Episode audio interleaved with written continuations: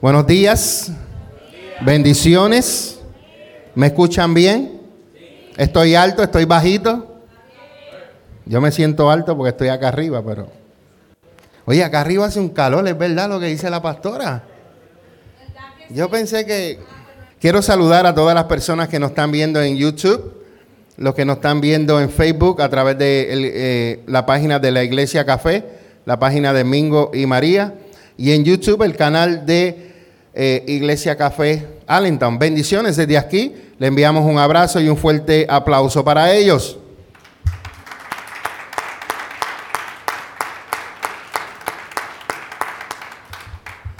La Iglesia Café está localizada en el 1901 sur de la calle 12, aquí en la ciudad de Allentown, Pensilvania. Nuestros servicios son los domingos a las 10 de la mañana. Si te preguntas qué es Iglesia Café, Iglesia Café es comunidad de amor, familia y esperanza. Y si también te preguntas si damos café, sí, damos café.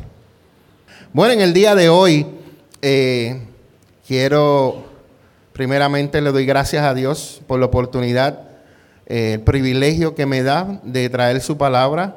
Le doy gracias a Dios porque tengo vida y yo creo que ustedes tienen vida, a menos que ustedes sean unos fantasmas que están ahí sentados, lo cual yo creo que no son.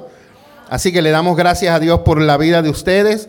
Gracias al Señor eh, por este privilegio que nos permite a nosotros estar en la casa del Señor para adorarle. Así me gusta. Amén. Gloria a Dios. En el día de hoy hay dos parábolas. Esta es la penúltima eh, y es una de mis favoritas. Es una de, una de las dos, es una de mis favoritas. Y estudiando esto aprendí, eh, ustedes dirán, wow, han estado predicando casi tres meses de las parábolas. Wow, sí, pero tres meses yo he estado aprendiendo.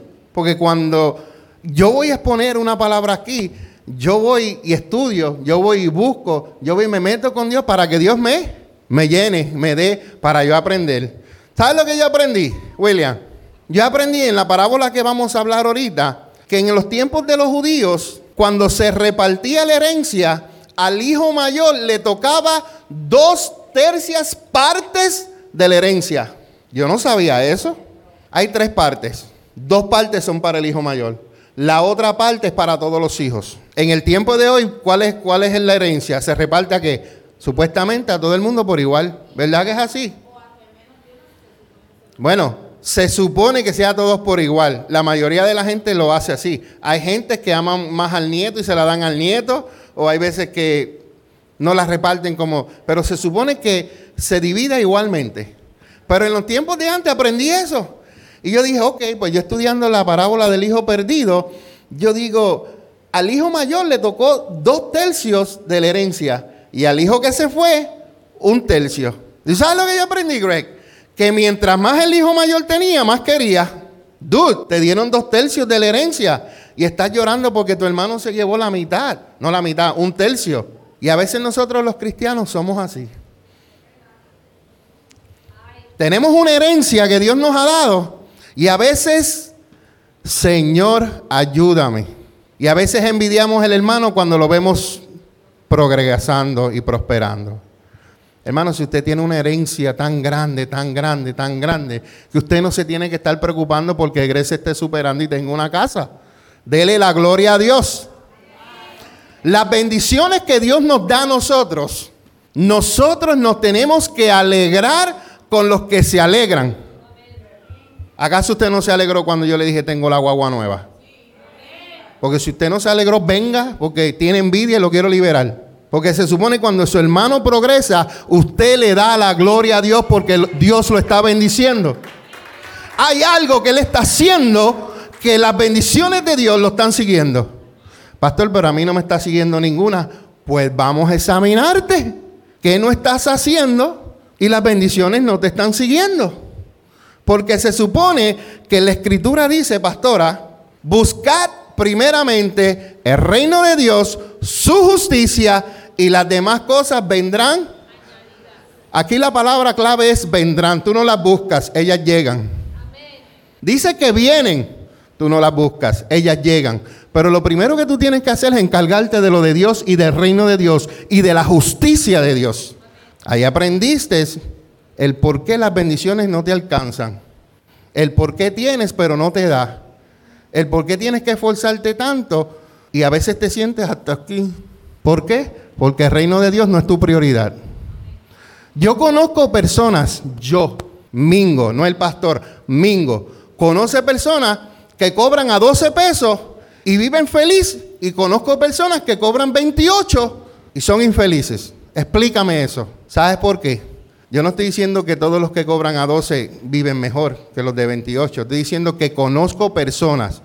Pero esas personas que yo conozco son personas que ponen a Dios primero. Y las otras personas que cobran más no le sirven a Dios. Entonces el dinero, el dinero como decía mi mamá, mi mamá, se le hace espuma. No saben ni a dónde le va el dinero. Pero el que el Hijo de Dios tiene que aprender a ser buen mayordomo. Diga, yo soy un buen mayordomo. Es ser buen mayordomo. ¿Qué decía la canción ahorita? La canción decía, todo viene de ti y todo vuelve a ti. Es decir, que lo que tú tienes no es ni es tuyo. Lo que tú tienes de Dios.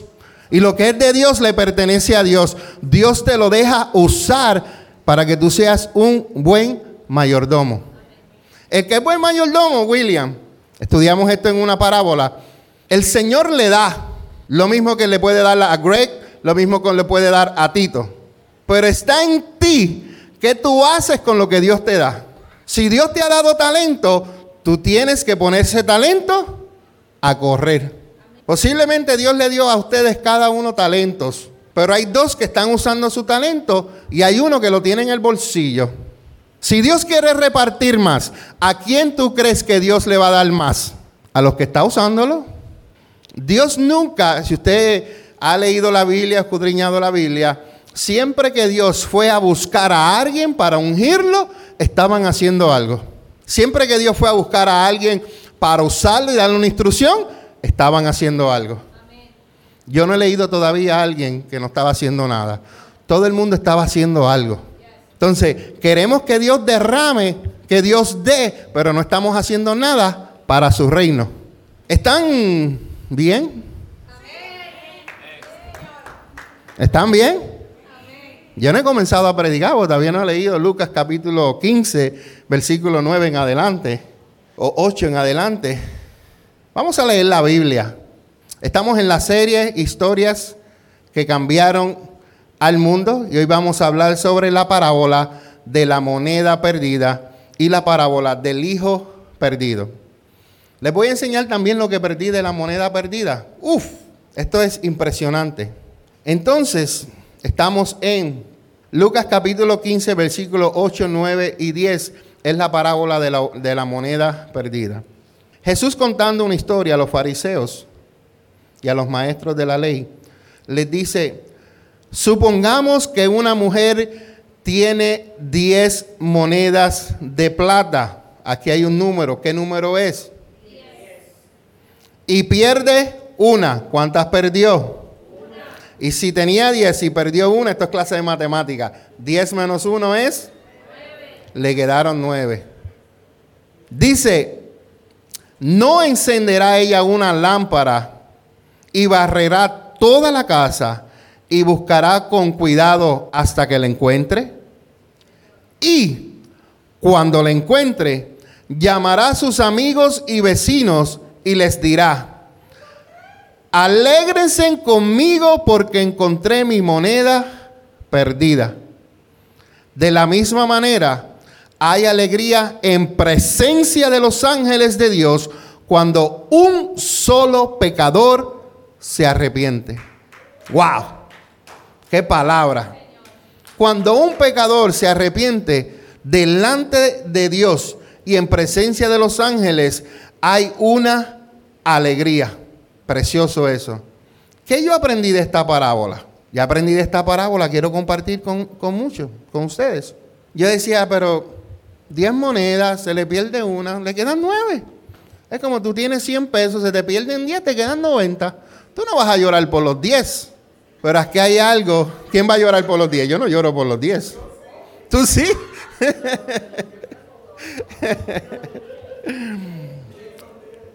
Entonces, es cierto, esto, aquí lo que vamos a aprender es, el valor que tiene el objeto o como dice Jesús aquí, la persona.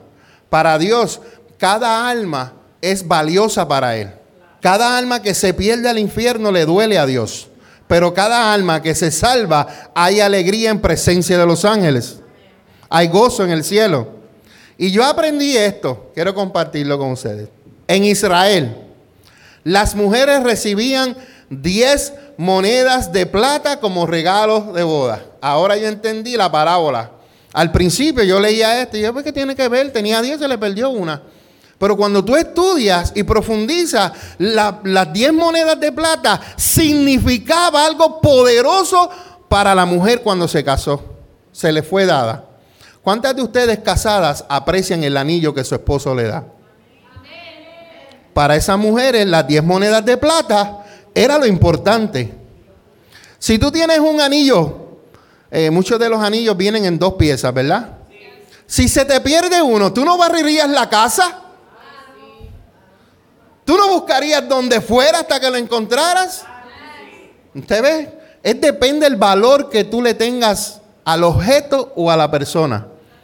Y como dije ahorita, aquí, aquí esta parábola, lo que Jesucristo quería presentarle, recuerda, él está en una casa de los, de los fariseos y de los maestros. Él quería enseñarle a ellos que para Dios una alma es importante. Una.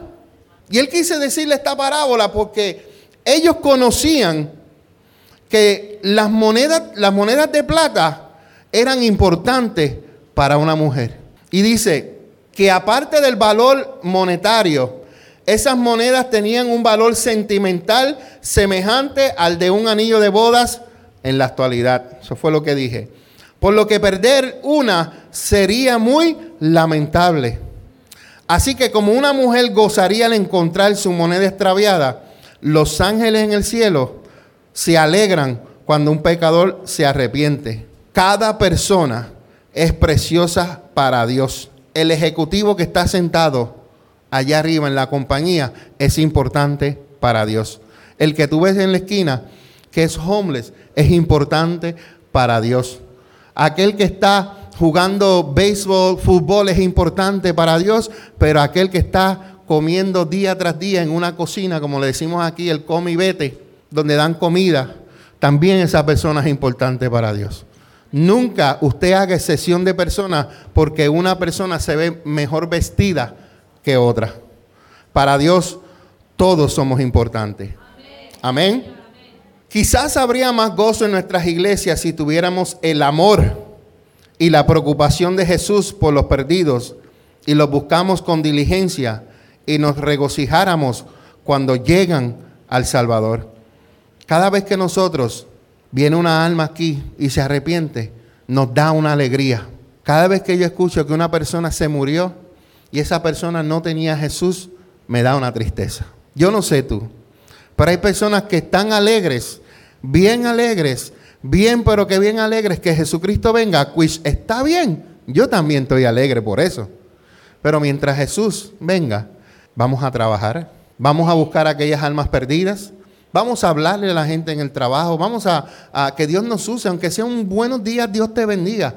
A veces la gente se cree que tiene que ir a un instituto para hablarle a alguien de Cristo. No, si a veces lo que Dios está haciendo en ti se va a reflejar y te van a preguntar, wow, William, ¿tú te ves diferente? algo, si tú estás buscando de Dios, algo va a suceder en tu vida.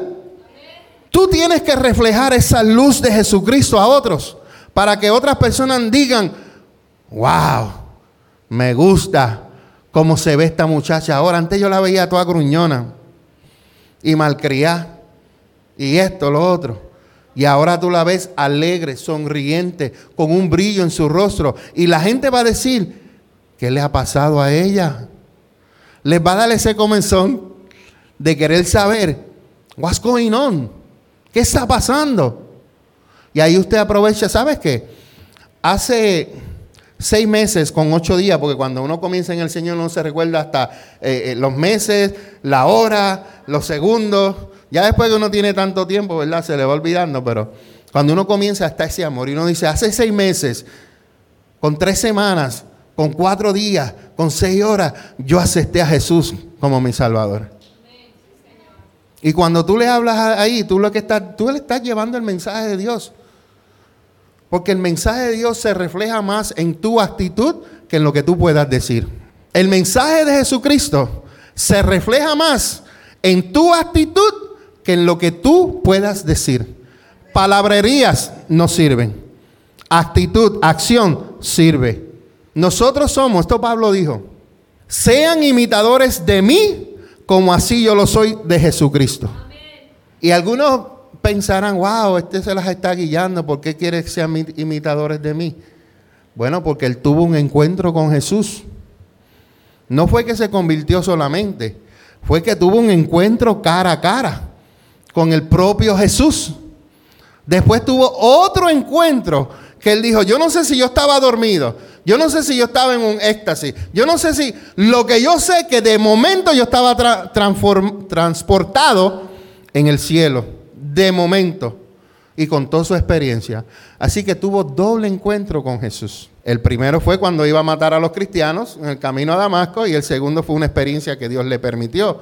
Entonces, cuando hay un encuentro genuino con el Señor, tu vida va a comenzar a ser transformada. Hay cosas que Dios hace rápido, William. Hay cosas que Dios hace en catapum y te va cambiando, pero hay cosas que son progresivas. Por eso, cuando usted ve a un hermano que no está a un nivel que usted cree que debería estar, usted no lo critique. Usted ore por esa persona como maduro. Bueno, si tiene madurez, usted va a orar. Si usted es un, un cristiano inmaduro, usted lo va a criticar. Y de eso vamos a hablar en la próxima serie, que se llama Madurez e Inmadurez del Cristiano. Y prepárense porque ahí le van a dar látigos, porque voy a dejar que la pastora las predique casi todas. Prepárense, porque a veces hay dos cosas en un cristiano. Un cristiano es maduro o es inmaduro. Y de la forma en que tú actúas y en la forma en que tú te comportas, habla de tu madurez o de tu inmadurez. Te voy a decir, Julio, discúlpame, no lo voy a decir por ti. No te vayas a sentir malo. Pero el cristiano maduro llega aquí temprano. El cristiano inmaduro llega a la hora que le da la gana. El cristiano que es maduro levanta sus manos y adora a Dios. El cristiano que es inmaduro se sienta y se queda ahí ni la boca hable. El cristiano que es maduro sabe que aquí se paga renta y da sus diezmos y da sus ofrendas. El cristiano que es inmaduro dice, que el pastor se compra una guagua, yo no se la voy a pagar ahora con mi diezmo. No, hermano, es que los pensamientos llegan a la gente. Yo no estoy diciendo que lo hablaron. Recuerda que hay tres, tres maneras en que tú pecas. ¿Ustedes acuerdan de eso? Está aquella que viene el pensamiento, está aquella cuando tú lo hablas y está la acción. Yo siempre le pido a Dios perdón por los tres. Porque a veces cuando voy guiando, Ronnie, no les digo lo que quiero, pero lo pensé. Y yo digo, Señor, perdóname. Porque a veces, ¡ah! mira, cuando fuimos a Tennessee, Jennifer, dos veces, dos veces, por poco nos tiran la guagua nos, nos, chocan. Solamente porque la persona que iba atrás quería estar al frente mío. La sé. Hay tráfico. Vamos todos a una velocidad. ¿Por qué yo tengo que estar pegado detrás del troz que va al frente mío, porque a mí me gusta llevar espacio. Si yo no puedo ver, yo tengo un espacio, porque si la persona que va al frente mío frena, yo tengo tiempo. Mira, son, yo no digo, Isla, yo no creo que son segundos. Yo creo que son milisegundos. Tú tienes milisegundos para reaccionar. Tú vas a 65, a 70. A veces tenían un highway que era 70, ¿verdad, pastora? Y a mí, yo siempre voy 7 millas por encima. No cojan el consejo del pastor, por eso soy yo. A mí nunca me han dado un ticket yendo siete millas por encima. Ayer Luis fui con, ayer fue Luis, sí, ayer. Fui con Luis, Luis me ayudó a hacer algo y, yo iba agarrado, orando, intercediendo. Ah, ya yo sé por qué me duele el cuello hoy. Me tuve que ver dos naproxen ahorita para el cuello.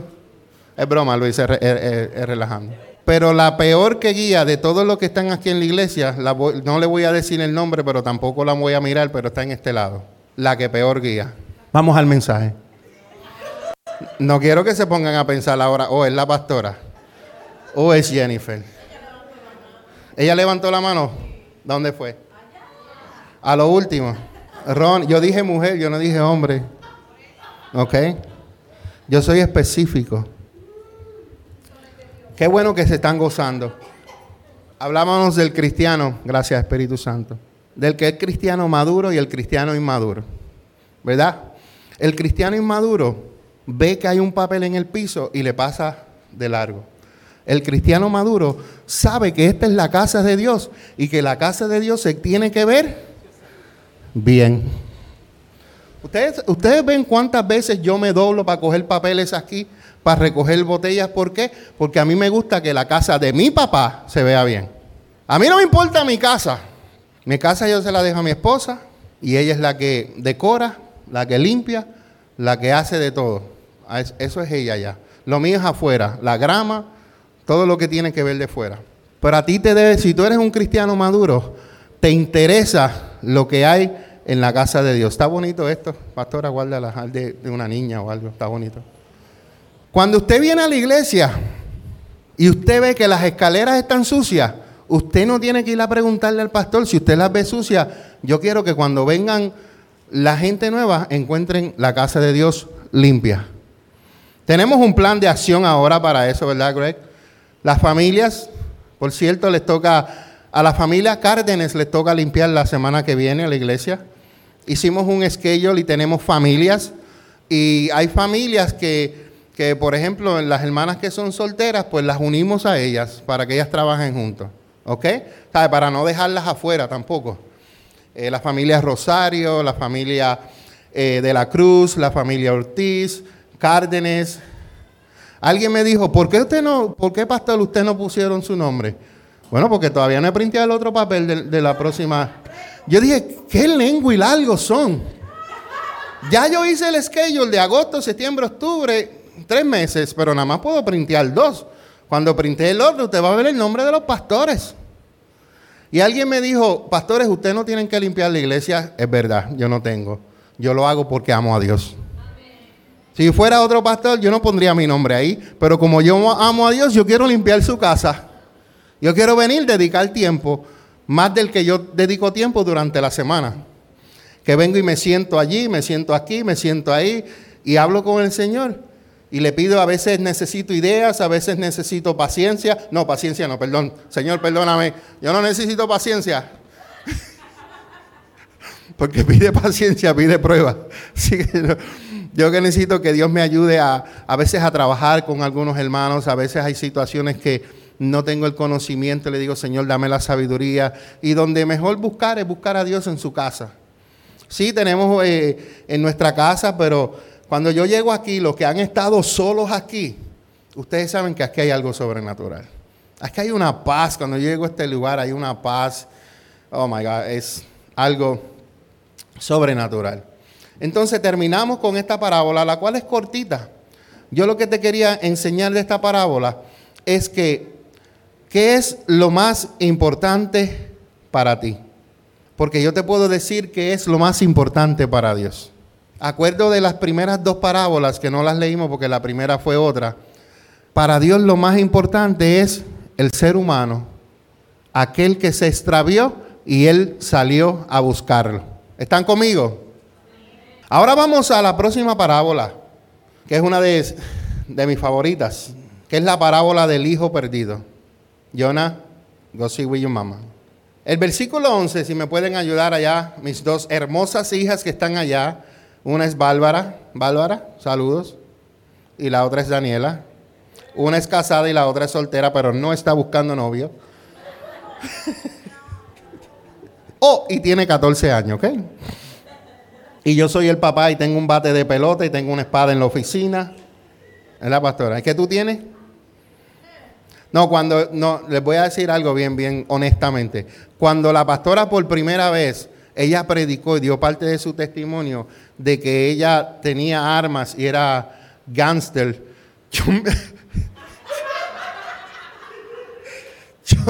Yo, dije, ¿what?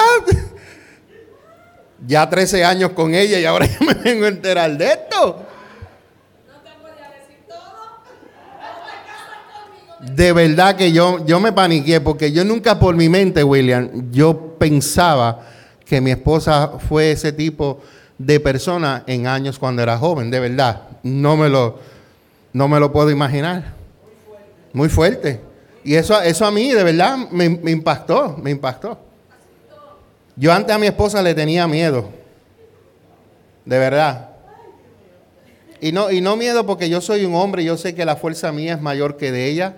Es que de la manera en que ella era por dentro, era más a lo que yo le tenía miedo. No lo que veo, veo por fuera, porque yo le hago a mi esposa así pan y se cae. Pero era lo, lo, que había pasado, lo que portaba dentro. Y, y, entonces, yo siempre he sido una persona que, que siempre he dicho que para discutir se necesitan dos personas.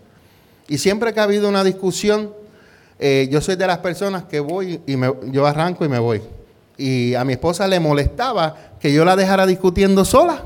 Y más brava se me ponía. Más enojada se me ponía. No, yo creo que no se enojaba tanto por lo que sucedió, se enojaba más porque yo me fui y la dejé hablando sola. Y mi esposa era, porque no es, era una persona que siempre quería tener la razón y siempre quería tener la última palabra. ¿Hay algunas de ustedes así? Dios, Dios Yo dije hay alguna, no dije hay alguno. Así que Luis, si quieres tener la última palabra, lo que te quiero decir en esta hora es que lo que yo sé, lo que Dios hizo con mi esposa, Dios lo puede hacer con aquellas personas que tienen esta necesidad, esta área que necesita ser trabajada. Ustedes dos, ustedes aman mucho a mi esposa. Yo lo sé, ustedes no me lo tienen que decir. Yo lo sé. Pero si ustedes hubieran conocido a mi esposa años atrás, les iba a costar amarla. ¿Quién dijo chacho sí? Habló el yerno. ¿Verdad que es cierto? Chacho sí. Chacho sí.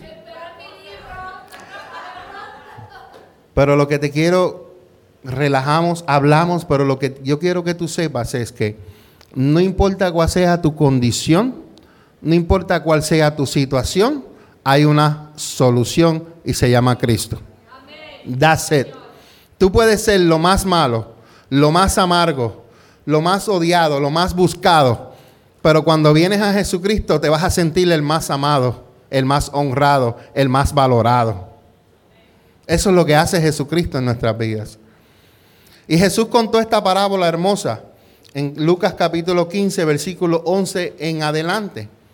Y Jesús dijo, para ilustrar mejor el versículo 11, gracias, para ilustrar mejor esa enseñanza, ¿qué enseñanza? La que acabó de hablar en la parábola anterior. Jesús les contó la siguiente historia. Dice, había un hombre que tenía dos hijos. El hijo menor le dijo al padre, quiero la parte de mi herencia. ¿Cuándo? Wow, qué exigente, ¿verdad? La herencia, para que sepan, la herencia se entregaba cuando el padre fallecía, pero él la quería ahora. En los tiempos de ahora, hay hijos que son tan exigentes con sus padres que le dicen, papi, yo quiero mi herencia ahora. Y hay padres que ceden pero hay otros que dicen, no, cuando yo muera te va a tocar, es más, te voy a arrestar ahora. Y este hijo fue así. Le dijo, papá, yo quiero mi herencia ahora, antes de que mueras. Entonces, el padre accedió a dividir sus bienes entre sus dos hijos. ¿Qué yo dije que le tocaba a uno y que le tocaba al otro? Al mayor le tocaba dos tercios y al menor le tocaba un tercio. Quiere decir que el padre de esta historia que Jesús está diciendo repartió su herencia antes de morir. Algo que no era de costumbre, pero él dice que accedió a dividir sus bienes entre sus dos hijos. Quiere decir que el hijo mayor tenía más que el hijo menor. El 13, Bárbara, dice, pocos días después, el hijo menor empacó sus pertenencias y se mudó a una tierra bien distante, donde derrochó todo su dinero en una vida desenfrenada. El 14 dice, Al mismo tiempo que se le acabó el dinero, diga dinero, se le acabó el dinero. Hubo una gran hambruna en todo el país y él comenzó a morirse de hambre. El 15 dice, convenció a un agricultor local de que lo contratara y el hombre lo envió al campo para que diera de comer a sus cerdos. El joven, 16, llegó a tener tanta hambre que hasta las algarrobas con las que alimentaba a los cerdos le parecían buenas para comer, pero nadie le dio nada. El 17 dice, cuando finalmente entró en razón, wow, cuando finalmente entró en razón, se dijo a sí mismo, en casa, en mi casa, en la casa de mi padre, hasta los jornaleros tienen comida de sobra. Y aquí estoy yo, muriéndome de hambre. Volveré a la casa de mi padre y le, diré, y le diré, Padre, he pecado contra el cielo y he pecado contra ti. Ya no soy digno de que me llamen tu hijo. Te ruego que me contrates como jornalero. El 20 dice, entonces regresó a la casa de su padre y cuando todavía estaba lejos, su padre lo vio llegar, lleno de amor y de compasión. ¿De qué estaba lleno el padre? De amor y compasión. Wow. Lleno de amor y compasión. El hijo vino corriendo, corrió hacia su hijo, lo abrazó y lo besó. Su hijo le dijo, Padre, pecado contra el cielo y contra ti, no soy digno que me llamen tu hijo. Sin embargo, su padre dijo a los sirvientes, rápido, traigan la mejor túnica que haya en la casa y vístanlo. Consigan un anillo para su dedo y sandalias para sus pies. Maten el ternero que hemos engordado. Tenemos, tenemos que celebrar con un banquete, porque este hijo mío estaba muerto y ahora ha vuelto a la vida. Estaba perdido y ahora ha sido encontrado. Entonces comenzó la fiesta. El 25 dice, mientras tanto, el hijo mayor estaba trabajando en el campo. ¿Dónde estaba el hijo mayor? En el campo trabajando. Cuando él regresó de su trabajo, oyó el sonido de música y baile en la casa. Y preguntó a uno de los sirvientes que pasaba. Tu hermano ha vuelto, le dijo, y tu padre mató el ternero engordado. Celebramos porque llegó a salvo. El 28 dice, el hermano mayor se enojó. En vez de alegrarse, se enojó y no quiso entrar. Su padre salió y le suplicó que entrara, pero él respondió, todos estos años he trabajado para ti como un burro y nunca me negué a hacer nada de lo que me pediste. Y en todo este tiempo no me diste ni un cabrito para festejar con mis amigos. Sin embargo, cuando este hijo tuyo regresa, después de haber derrochado tu dinero en prostitutas, matas el ternero engordado para celebrar. Su padre le dijo, mira, querido hijo, tú siempre has estado a mi lado y todo lo que tengo es tuyo. Teníamos que celebrar ese día feliz, pues tu hermano estaba muerto y ha vuelto a la vida. Estaba perdido y ahora ha sido encontrado. ¡Wow! ¡Qué palabra hermosa y qué enseñanza tan linda! Al hijo menor le habría sido dado un tercio de la herencia y al hijo mayor dos tercios. En la mayoría de los casos, la herencia era dividida después de la muerte, pero el padre accedió a compartir su, herencia. Este hijo mostraba arrogancia y falta de respeto a la autoridad. A veces nosotros, yo, yo prediqué en, en Tennessee, no podemos honrar a Dios Padre si no honramos a los pastores. No podemos honrar a los pastores si no honramos a nuestros padres naturales. Vuelvo y repito. No podemos honrar a Dios porque no lo hemos visto si no honramos a los padres espirituales que Dios ha puesto como cabeza de la iglesia. Y no podemos honrar a nuestros padres espirituales si no honramos a nuestros padres naturales. Este niño presentó falta de respeto a la autoridad.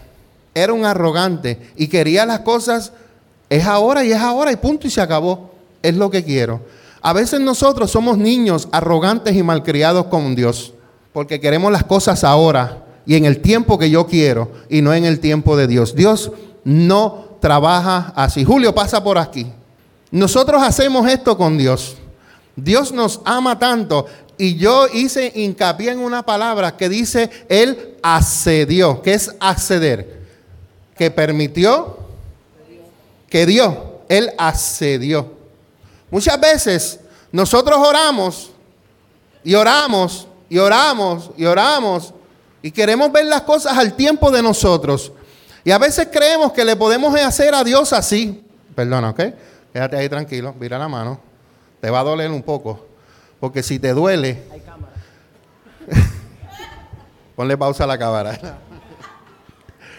Porque si te, eh, la gente se cree que podemos hacerle esto a Dios y lo podemos empujar para donde nosotros queramos. Y Dios no trabaja así. Nosotros nos sometemos a la voluntad de Dios y Dios te lleva a ti donde Él quiere llevarte. Yo me rindo a Dios y Él me lleva donde Él quiere. Y muchas veces nosotros queremos llevar a Dios donde nosotros queremos. Y esto no trabaja así. Gracias, hijo. ¿Por qué? Porque a veces somos niños malcriados, a veces somos arrogantes, a veces creemos y le faltamos el respeto a Dios como, como se lo faltamos a nuestros padres naturales y a nuestros padres espirituales. Y así no se trabaja. El reino de Dios tiene un orden. Y el orden es el siguiente. Dios es la cabeza de Jesucristo. Jesucristo es la cabeza de la iglesia. Y el hombre es la cabeza de la familia o de la mujer. Ese es el orden de Dios. Todo tiene un orden en el reino de Dios. No puedes honrar a Dios si no honras a tus pastores. Y no puedes decir, yo honro a mis pastores, pero vives enojado con tu padre. Vives enojado con tu mamá. ¿Cómo, vamos, ¿Cómo puedes decir, hablar de honra? Ok, voy a explicar a aquellas personas que no entienden lo que es honra. Honra es agradecimiento a a alguien, número uno, que te dio la vida, que te dio todo, Dios. Honra a tus padres espirituales, los cuales se preocupan por ti y dan todo por ti. Honra a tus padres naturales, los cuales tu papá, la semilla, tu mamá, el receptor, se juntaron, te tuvieron. Y tienes que empezar desde abajo a honrar a tus padres para que puedas honrar a los pastores, para que entonces puedas honrar a Dios.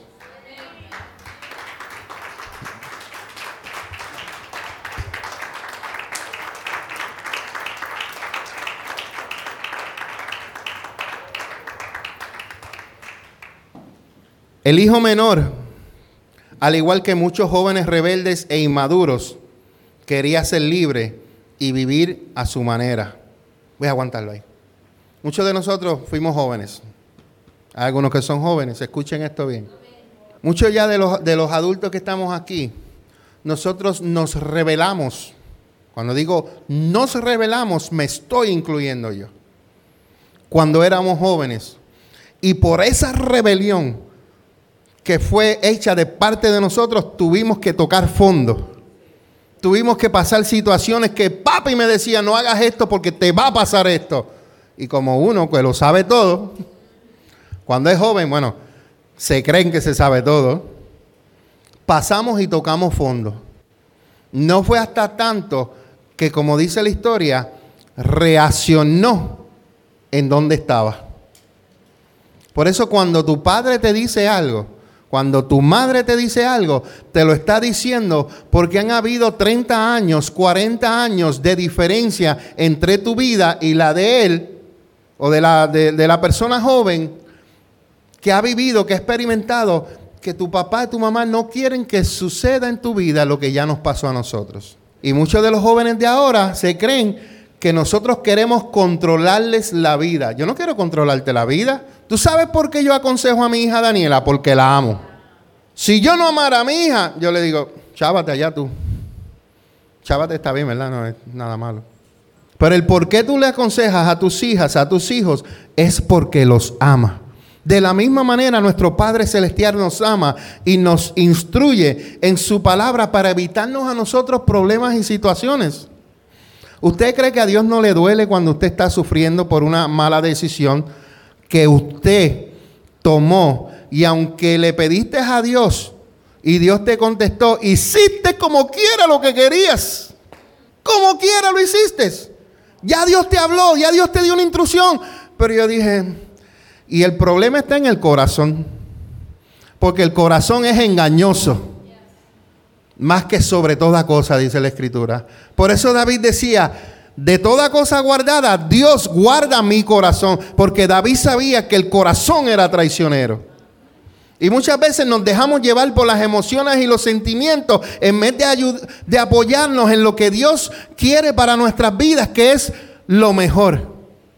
Ustedes han aprendido en las clases que lo de Dios es bueno ¿Qué más? No es bueno, bonito y barato. La, bendición de Dios es buena, agradable y perfecta. Cuando la bendición proviene de Dios es buena. Cuando la bendición proviene de Dios es agradable porque te da paz. Y la bendición de Dios es perfecta. No me digas que un trabajo es bendición de Dios cuando te está apartando de Dios. No me digas que la pareja en que yo estoy ahora es bendición de Dios cuando te está alejando de Dios. Cuando te está llevando a los clubs, cuando te está llevando a sitios que tú sabes que no debes estar. No me digas que es bendición, porque la bendición de Dios es buena, es perfecta, es agradable. Y no añade tristeza con ella. Cuando dije que el hijo menor, igual que muchos jóvenes rebeldes inmaduros, quería ser libre y vivir a su manera, ¿verdad? Él tuvo que tocar fondo para volver a sus cabales. Hay veces que Dios nos deja que toquemos. Porque cuando estamos en el fondo, usted imagínese en un fondo. ¿Qué es un fondo? Es algo que tú estás en lo más profundo. El único camino que tú puedes mirar es hacia porque arriba está la luz de Cristo, es la que brilla. Esa es la única claridad que hay. Porque cuando estás en lo profundo, lo que hay es tiniebla, lo que hay es oscuridad. Y lo que hay ahí, lo que te arropa y te aguanta y te mantiene ahí. Y no estás en la voluntad de Dios. Y en la profundidad, cuando nos toca a nosotros mirar, hay que mirar para arriba. Y este hombre tocó fondo. Muchas veces las personas tienen que experimentar grandes penas, grandes pérdidas, grandes tragedias para que busquen a Jesús, el único que puede ayudarlos.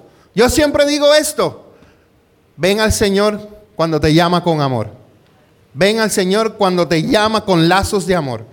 Ven al Señor cuando te llama con gracia, con misericordia. Ven, no esperes a que pase una tragedia para entonces venir a buscar al Señor.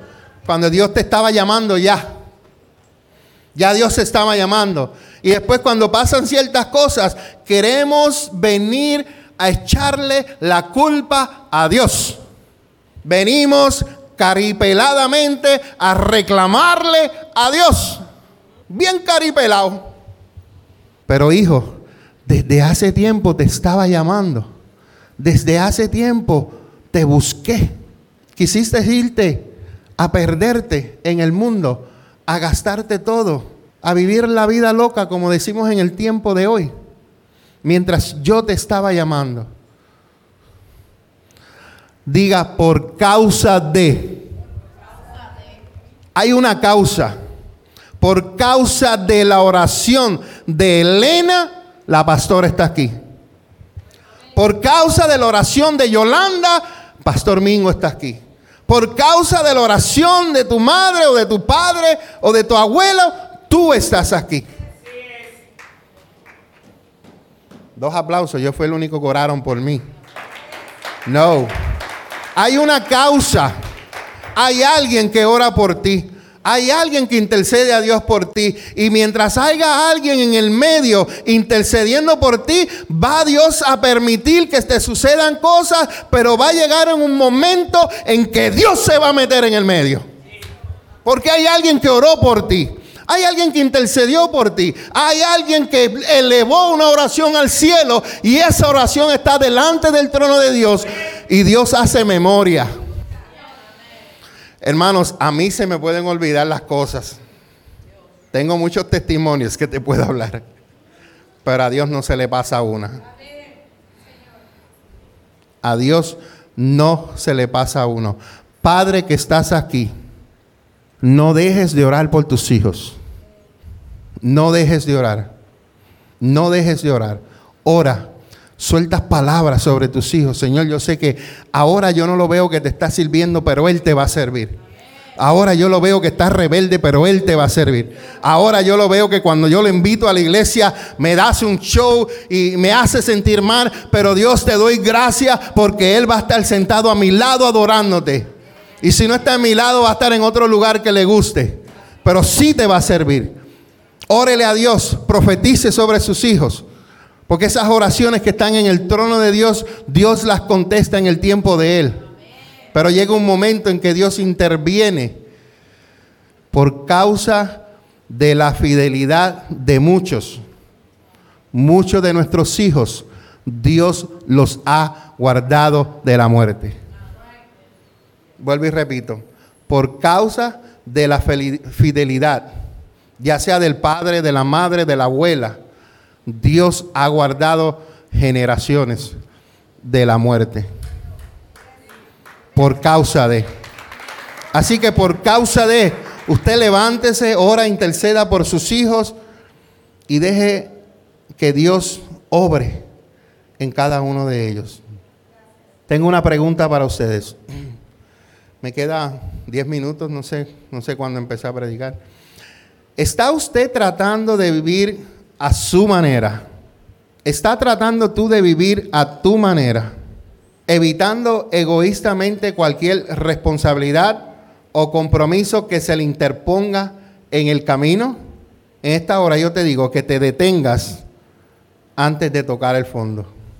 Detente. Muchos de nosotros hemos tocado el fondo. Yo levanto mi mano. Y lo único que nos ha quedado es levantar nuestra cabeza y buscar a Dios. Así que no vivas a tu manera. Vive a la manera que Dios quiere que tú vivas. El mundo te ofrece una paz, un gozo, pero todo es temporal. Gracias Espíritu Santo. Cuando yo era DJ, Ana Elisa, yo llegaba al club, ay, que el pastor es bien, uh, yo me guillo cuando estoy mezclando música. Daniela sabe, ¿verdad, Daniela? Yo me pongo ahí con mis headphones. Y yo tenía 200, 300 personas los sábados en la noche. Y gozaba y bebía. No me emborrachaba, pero me daban trago social. Después nos íbamos con los bouncers, con los, con los que servían, ¿cómo se dicen los que sirven los tragos? Este, Bartenders, gracias, los bartenders. Íbamos con los bartenders a, a un diner que ya no existe por la Unión Boulevard. Y allá gozábamos.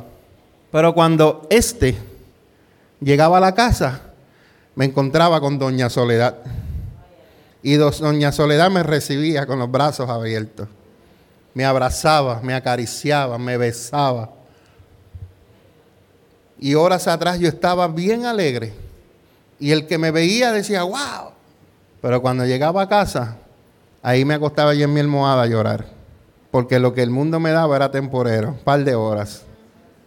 Pero cuando yo llegaba a casa, encontraba la realidad de la vida. Hubo un momento en mi vida que yo bajé al basement de mi casa y estaba llorando que mis hijos Michael y, y Kelvin bajaron y me decían, tranquilo papi, que todo va a estar bien. Mientras yo estaba allá abajo, yo decía, Señor, yo soy un hombre bueno, yo soy un hombre respetuoso, valoro. Y le estaba hablando al Señor. Y yo le decía, Señor, ¿por qué yo no puedo encontrar una mujer buena?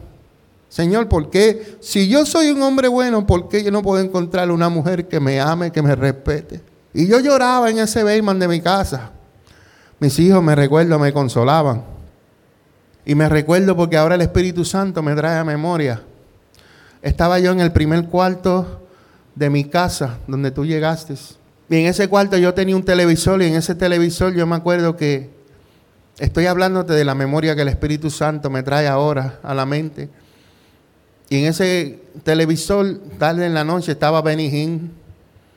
Y estaba viéndolo y yo creo eh, en ese momento que estaba viendo, aunque estaba llorando, en ese momento yo le dije, Señor, yo te necesito.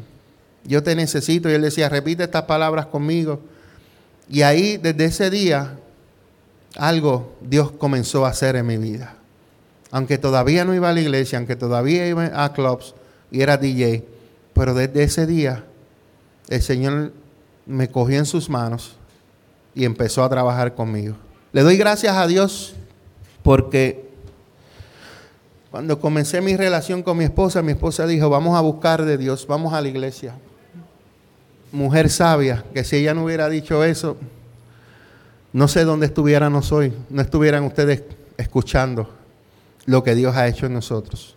Como este hijo malgastó todo, así yo un día malgasté todo y me fui hasta que estuve en un lugar que me encontraba solo y la única lo único que yo necesitaba era Dios. Y le doy gracias a Dios por, por haberme permitido eso, porque si no hubiera sido así, ¿verdad? No hubiera sido así, eh, ¿dónde estuviera yo? Así que toda gloria y toda honra sea para el Señor. Amén.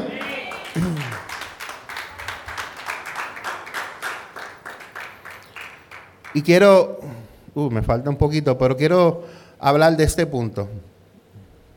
Cuando usted toma malas decisiones, cuando usted hace las cosas a su manera, usted tenga cuidado, porque usted le puede causar mucho dolor a usted mismo, pero también a su familia. Mucho dolor le puede causar a usted mismo, pero también a su familia. En la parábola de la moneda y la oveja perdida, no podían volverla a ellos por su propia cuenta. Sin embargo, en la historia del hijo pródigo, el hijo pródigo, el hijo fue el que regresó a su padre. Pero aquí hay algo muy importante. El hijo decidió regresar, pero su padre estaba listo para recibirlo.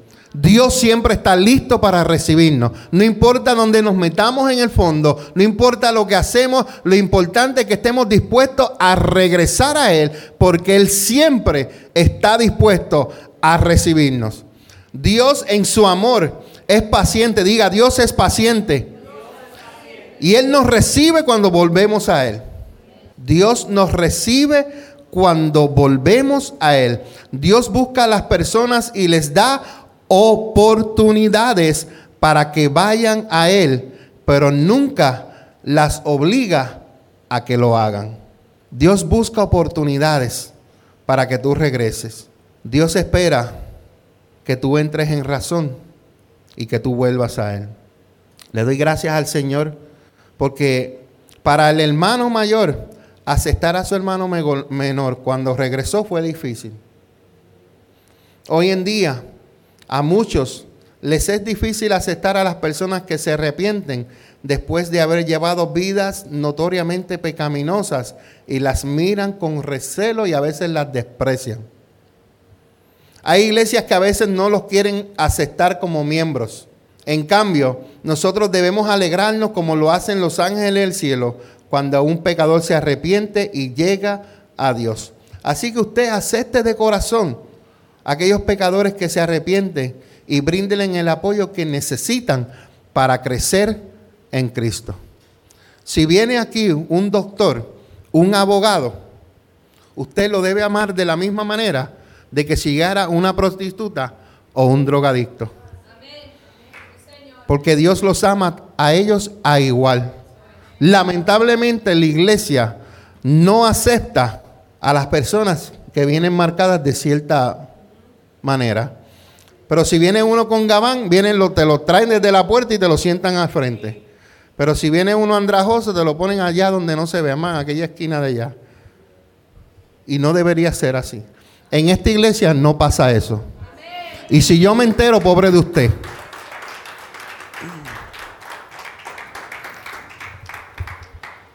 Termino con esto.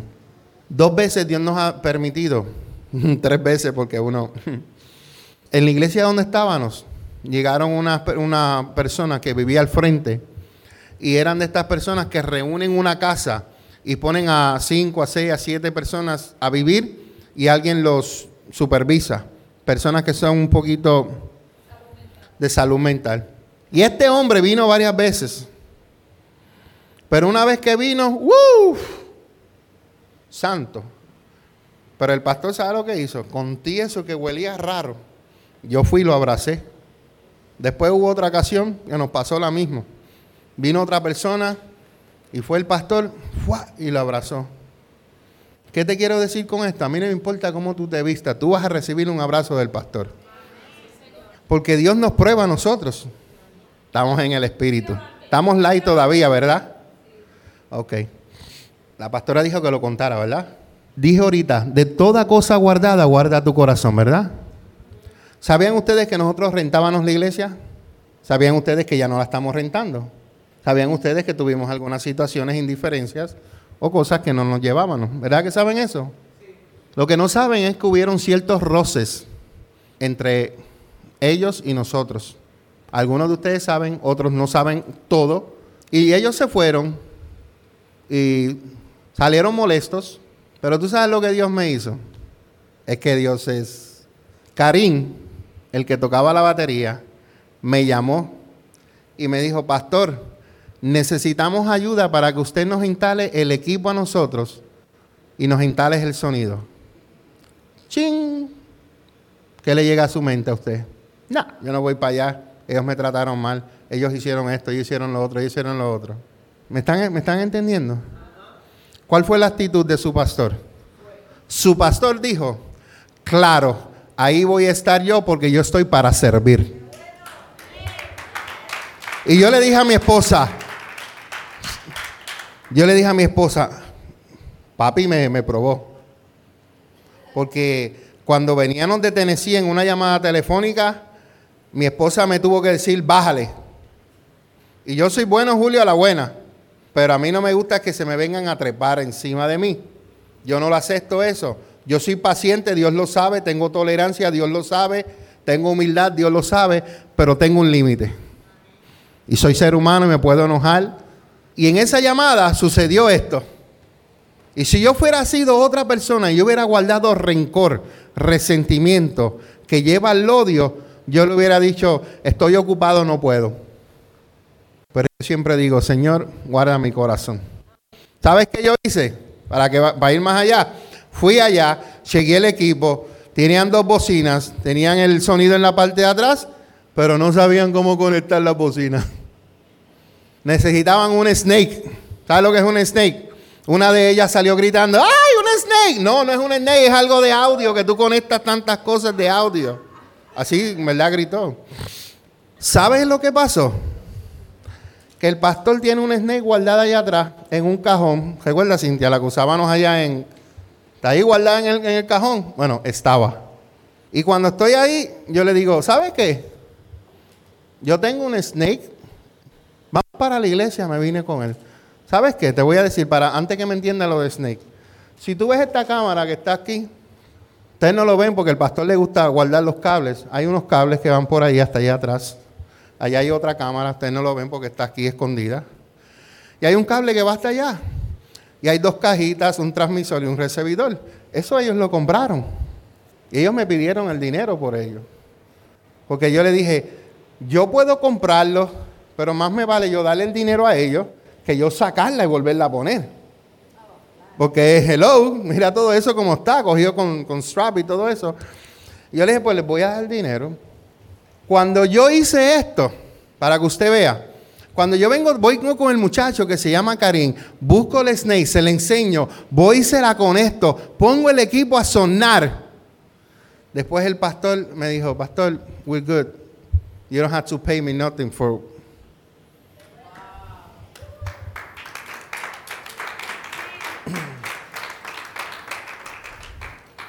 Yo me podía haber quedado callado que yo no ni un snake y ellos que se compraran la de él. Pero Dios que conoce los pensamientos y el corazón de cada ser humano nos está mirando y nos prueba. Ustedes creen, ustedes no creen que ustedes son los únicos probados. Yo soy probado. Yo le dije a mi esposa, el Señor me probó. El Señor me probó. Le dije yo a ella. Y yo le dije, Señor, gracias porque mi corazón lo mantengo puro. Para mí lo más importante es mantener mi corazón sano.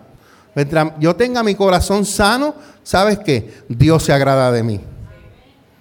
Pero un corazón que tenga rencor, resentimiento, pero un corazón contristo y humillado, no despreciarás tú, oh Dios. Amén. Vamos a inclinar nuestros rostros. Vamos a darle gracias a Dios. Si usted todavía no ha aprendido a honrar a su padre, usted pase al frente. Yo quiero orar por usted para que Dios lo ayude, le dé sabiduría, estrategia. Si usted honra a su padre, pero todavía no ha aprendido a honrar a su pastor o a sus pastores, pase al frente. Yo oro por usted. Y si usted todavía, ninguna de las dos de arriba, y dice que honre a Dios, venga aquí porque también quiero orar, porque Dios es un Dios de orden. En esta hora nos despedimos de Facebook Live, los bendecimos. Soy el pastor Mingo de la Iglesia Café, Comunidad de Amor, Familia y Esperanza. Y estamos localizados en el 1901 sur de la, de la calle 12 en la ciudad de Allentown, Pensilvania, en nuestros servicios los domingos a las 10 de la mañana. Bendiciones, que pasen una hermosa tarde.